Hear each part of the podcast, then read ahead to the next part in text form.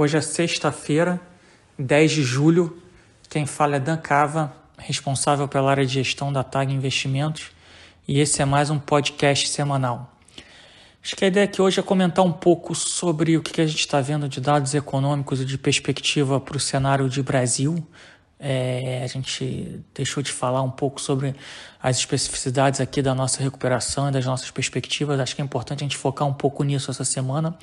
Falar um pouco do que a gente está vendo em relação à pandemia, que infelizmente continua sendo um foco importante para o desenvolvimento econômico dos mercados. E finalizar um pouco com desempenho aí da, das classes de ativos, dos fundos gestores e afins. Sobre o Brasil, a semana ela foi. As últimas semanas, na verdade, têm sido bem interessantes, porque a gente tem visto de fato sinais claros de retomada né, é, o Big Data que a gente analisa, né, os dados de alta frequência, mostram de fato algum tipo de retomada da economia brasileira, de mobilidade urbana. É, os dados de, de, de alta frequência oficiais, né, é, é, vendas no varejo, é, produção industrial e afins, mostram essa recuperação. Acho que a gente tem batido aqui na tecla que essa primeira fase da recuperação, ela de fato tem o formato de uma recuperação em V, que é aquela recuperação rápida e acentuada. Os dados mostram isso, isso é inegável, acho que é indiscutível. Mas a gente precisa tomar um pouco de cuidado, né? A gente é um pouco cético em relação a extrapolar essa recuperação em V para os próximos meses e para os próximos anos. Então, de fato, essa semana a gente teve dados positivos, acho que as vendas no varejo é, foi o que chamou mais atenção. Hoje a gente teve um dado do setor de serviços e já foi um dado pior, né, pior do que as expectativas, uma queda de quase 20% no ano contra ano. Mas as vendas no varejo de fato mostraram uma alta bastante rápida, acentuada, com alguns setores mostrando uma recuperação de 50% a 100% na comparação mês contra mês. Né? Qual a nossa visão em relação à recuperação econômica do Brasil? Primeiro que, que as características dessa, dessa crise, a, a sociedade ela ficou entre 60 e 90 dias praticamente trancafiada, né? grande parte da população da sociedade. É, e você teve uma demanda reprimida em vários setores da economia. Né? A pessoa que, que queria é, fazer uma compra de, de uma roupa ou de um eletrodoméstico, nem todo mundo migrou para esse mundo do varejo online. Então você teve, tinha uma demanda reprimida, tinha uma demanda reprimida em, em alguns estados, em algumas cidades, obviamente por bares, restaurantes e afins, né, que em alguns lugares voltaram a reabrir. Então era natural esperar que quando esse processo de reabertura começasse, como ele começou em algumas partes do país, a gente tivesse essa recuperação é, em V. Né? Você tem essa demanda reprimida, você tem aí uma outra parte da população tendo que se adaptar a uma nova maneira de trabalhar de casa, em home office, você também gera uma demanda pontual de curto prazo, né? Você precisa eventualmente comprar uma cadeira melhor, comprar uma mesa, comprar é, um computador, um mouse, enfim. É, tem uma demanda pontual. Você tem a questão da demanda reprimida depois de, de dois a três meses é, trancado dentro de casa. E você tem é, toda a rede de proteção é, governamental, com, com, entre aspas, aí, o Corona Voucher, que, que evitaram uma perda substancial de renda no curto prazo.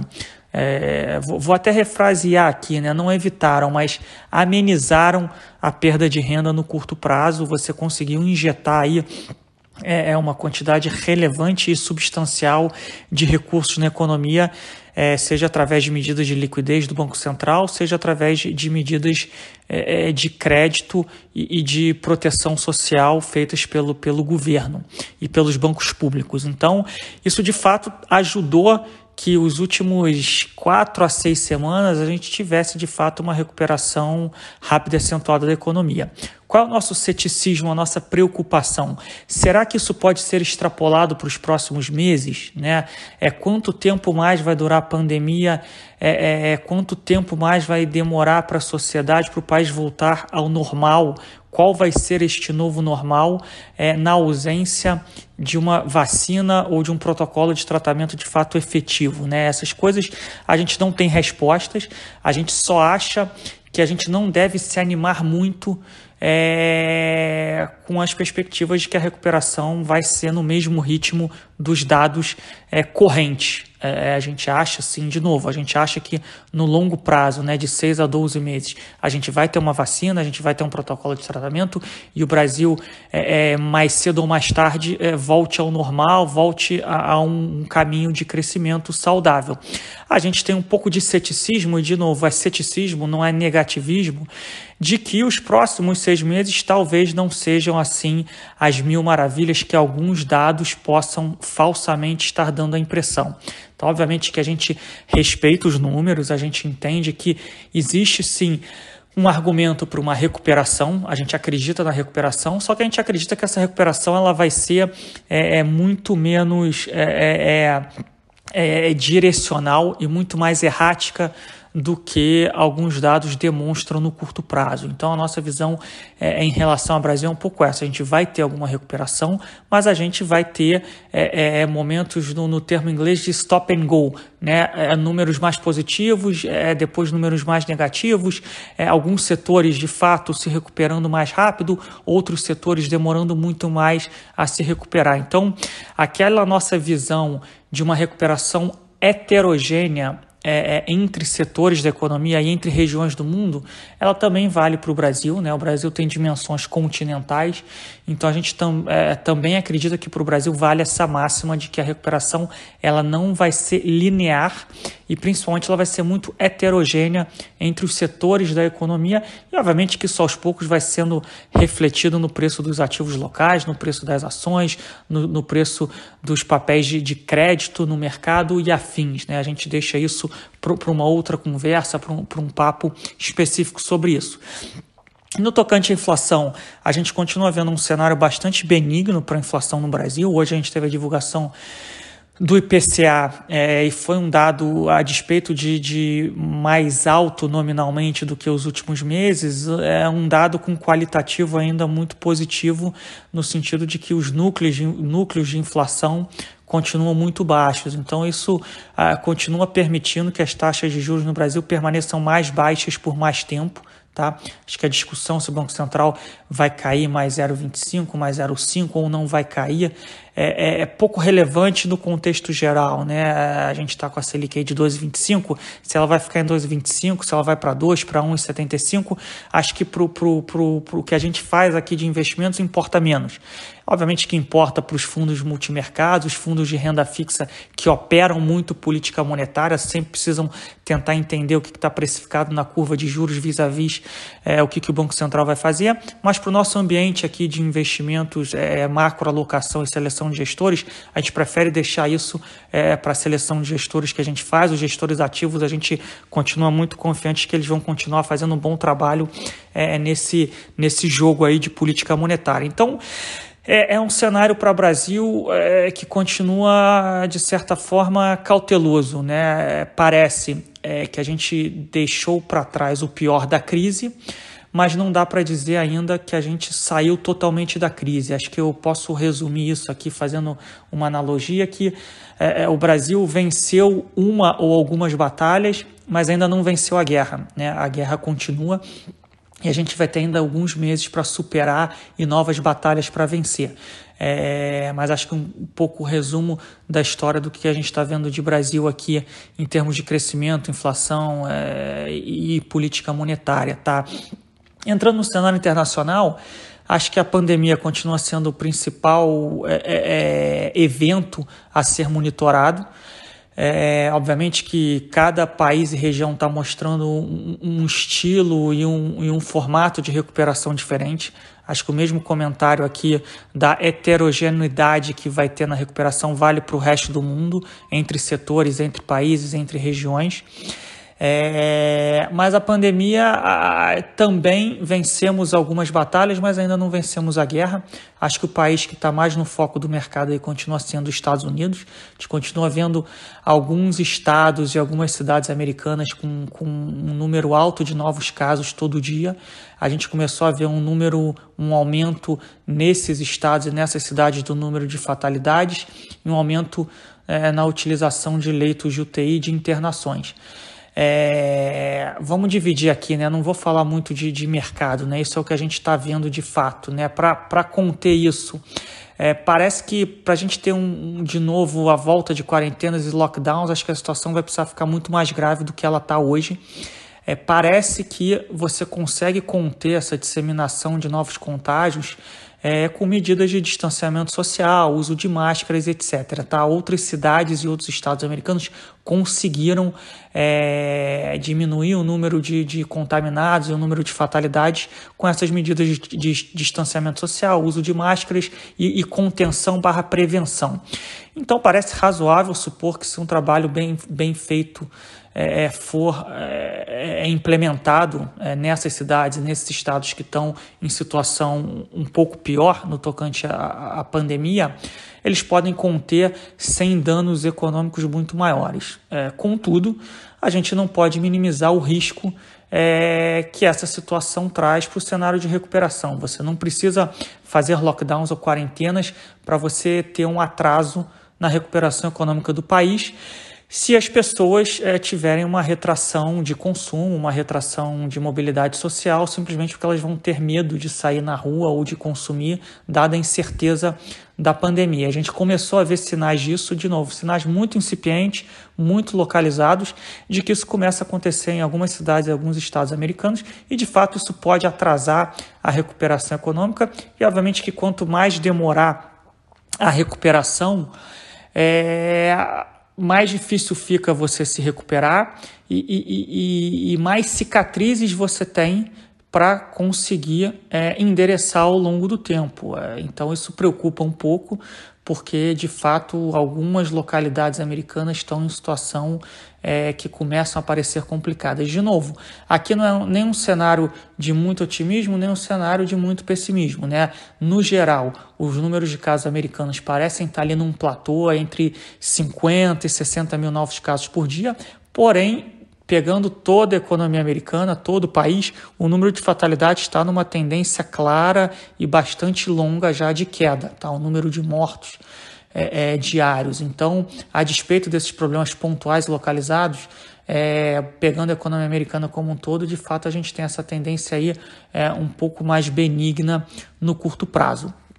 É, então a pandemia ainda temos muito mais dúvidas do que certezas. Enquanto a gente não tiver de fato uma vacina, né, no tocante à vacina, a gente teve alguns avanços positivos. De novo, é, não somos médicos, a gente é simplesmente passageiro das notícias. É o que a gente lê, o que a gente escuta e o que a gente estuda, o pouco que a gente entende, é que de fato a gente tem alguns avanços em algumas das vacinas num cenário muito otimista, a gente teria uma vacina no final do ano, ali novembro e dezembro. De novo, num cenário bastante otimista, tá? A gente conseguiria ter uma vacina, pelo que a gente tem lido de especialistas no assunto. É isso, de fato, resolveria a crise de uma maneira mais estrutural é, e de longo prazo, que a gente ainda não tem essa solução olhando de hoje, tá? Então, o cenário é um pouco esse: é, a gente está no meio de um processo de recuperação, batalhas foram vencidas, a guerra ainda não acabou, e é por isso que, fazendo o link aqui para portfólios e alocações, a gente continua é, é, com um portfólio balanceado, né? estruturalmente a gente continua alocado é, em, em, bolsa no Brasil, em renda variável. A gente aproveitou ali o mês de março e abril para alocar alguma coisa de bolsa global. A gente comentou isso ao longo das últimas semanas. A gente fez algumas alocações em crédito privado, tanto no Brasil como fora do Brasil. Né? Aproveitamos ali o mês de março e abril fora do Brasil, aproveitamos o mês de abril e maio no Brasil, que foram meses piores para o mercado de crédito. A gente continua em busca de gestores. É, mais ativos e descorrelacionados de risco Brasil é, e de beta de bolsas é, e de mercados em geral para parcela de multimercados no Brasil e para parcela de hedge funds fora do Brasil. É, no geral, são portfólios balanceados, né, com, com viés eh, long risco, né, é, ou seja, long mercados, long ativos. Obviamente que nas últimas semanas a gente veio diminuindo as posições táticas, algumas posições táticas, alguns aumentos táticos em alguns ativos, principalmente em bolsas, tanto bolsa americana quanto bolsa brasileira, que a gente tinha feito via ETFs, que são ativos é, mais baratos e mais líquidos. A gente reduziu essas posições que a gente tinha feito no auge da crise nas últimas semanas aí, e a gente fez mais alguns movimentos nos últimos dias. A gente continua com algumas estratégias de proteção, né, seguros, é, via é, basicamente é, derivativos no mercado de bolsa brasileira e derivativos no mercado de câmbio no Brasil, obviamente para aqueles clientes e para aquelas, aquelas estruturas e veículos que permitem é, é, esse tipo de instrumento. É, e a gente está com caixa um pouco mais alto, né? um pouco naquela estratégia de barbel. Né? A estratégia barbel é você tem ativos de, de muito risco e muito retorno e ativos de quase nenhum retorno ou pouco retorno e baixíssimo risco. Então a gente tem mantido um caixa mais alto para tentar se beneficiar de eventuais volatilidades e incertezas do mercado para fazer alocações táticas, que foi exatamente o que a gente fez no auge da crise ali em março, abril, é, é, em maio, dependendo do mercado, da classe de ativo. É, acho que vale a pena aqui fazer um último comentário em, em, relação à performance do mercado. Tá? A gente tem visto aí, por exemplo, a Bolsa Brasileira e Bovespa voltou para os 100 mil pontos, ou perto dos 100 mil pontos.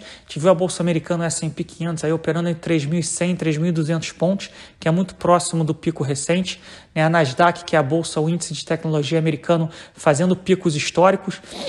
Mas, a, a despeito desses índices estarem em níveis historicamente elevados, a gente começa a ver é, debaixo da superfície é, movimentos que mostram um certo desconforto do mercado é, com os desenvolvimentos do processo de recuperação econômica global.